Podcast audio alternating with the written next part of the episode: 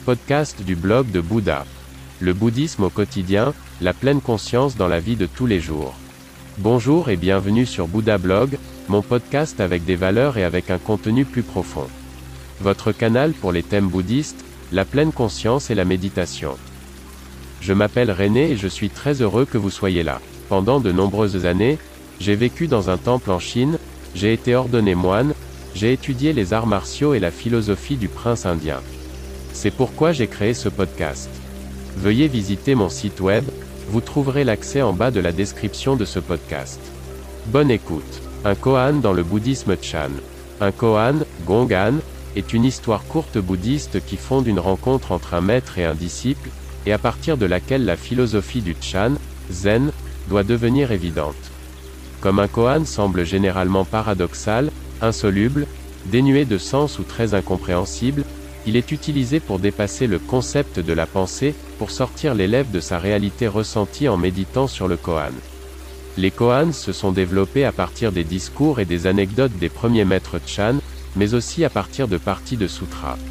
Le koan du maître Akuin et Kaku, qui demandait à ses élèves ce qu'ils penseraient du son d'un claquement de main, a atteint une notoriété particulière, Lire ici par exemple sur des koans comme des bruits, une flûte, ou un but sans but. Même si un koan permettait une interprétation logique, celle-ci n'est généralement pas demandée. Le sens et le but des koans est d'inciter les élèves à abandonner leurs anciennes structures, à savoir lorsqu'ils constatent que les choses ne sont pas différentes, que leur propre être n'est justement pas délimité par rapport aux autres personnes, ou choses.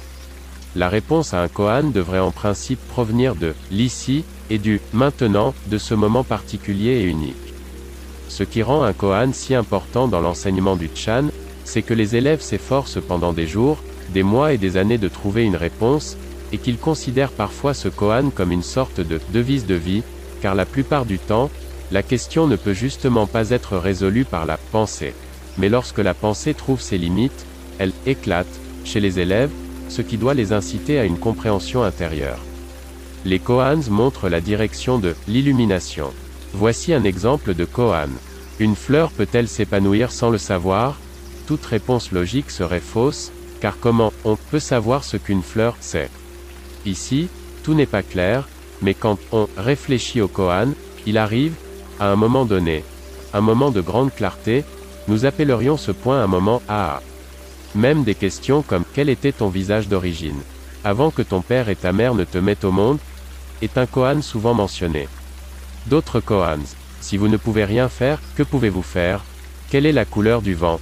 Qu'est-ce que la conscience? D'où est-ce que je viens? Qui suis-je? Où est-ce que je vais? Qu'est-ce que l'autre? Qu'est-ce que la liberté? Il ne faut pas essayer de résoudre un koan avec le mental, mais essayer de s'immerger dans le koan, de reconnaître la réponse de l'intérieur. Le chemin est le but. J'ai alors tout compris et tout vu, le grand lien entre l'action et les faits et le lien entre les êtres et leurs formes. Bouddha, nom d'honneur de Siddhartha Gautama 560 à 480 avant l'an 0. Merci beaucoup d'avoir écouté le blog de Bouddha. N'hésitez pas à visiter mon site web. À demain.